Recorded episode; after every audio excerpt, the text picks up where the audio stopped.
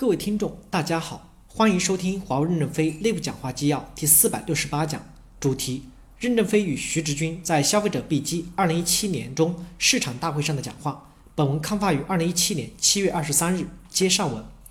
第二部分，建立有战略洞察能力、战役管控能力、战斗意志和自我牺牲精神的混凝土团队，才能构筑全局性的胜利。一、构建脑终端和泛网络业务优秀干部和业界明白人的混凝土团队。提高组织的作战能力。第一，前几年公司推动大量具有泛网络业务优秀实践经验的干部补充到了消费者业务，他们敢于挑战，敢于学习，快速的转身，也做出了成绩。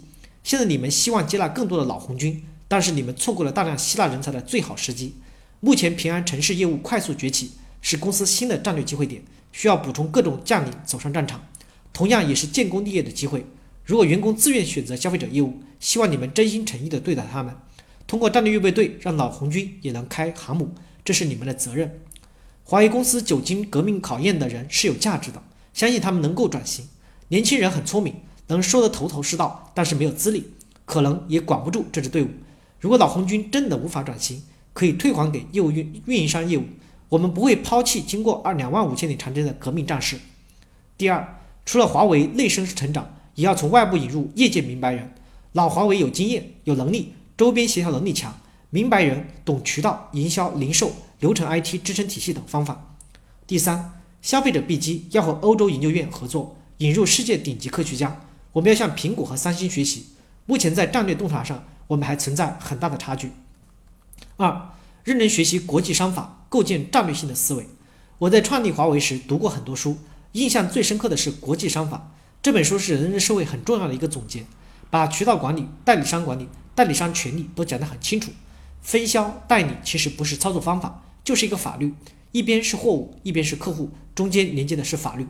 消费者 B 级员工要认真的学习国际商法，多数人可以读简版，并且要对干部进行考试。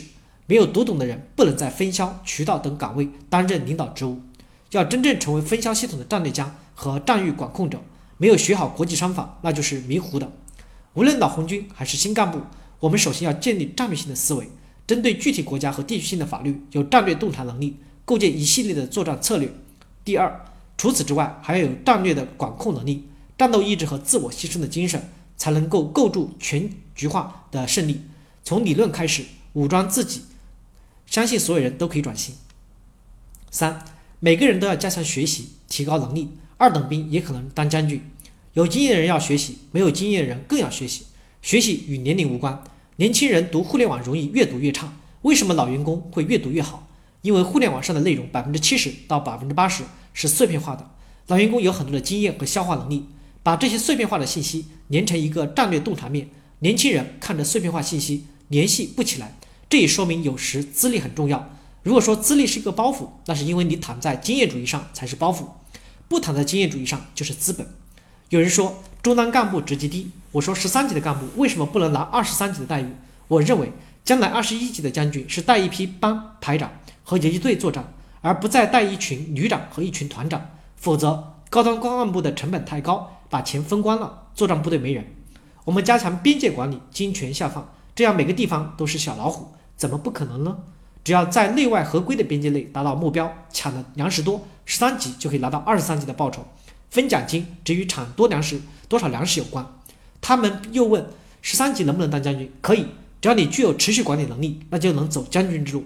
如果暂时还不具备，钱已经先分给你了。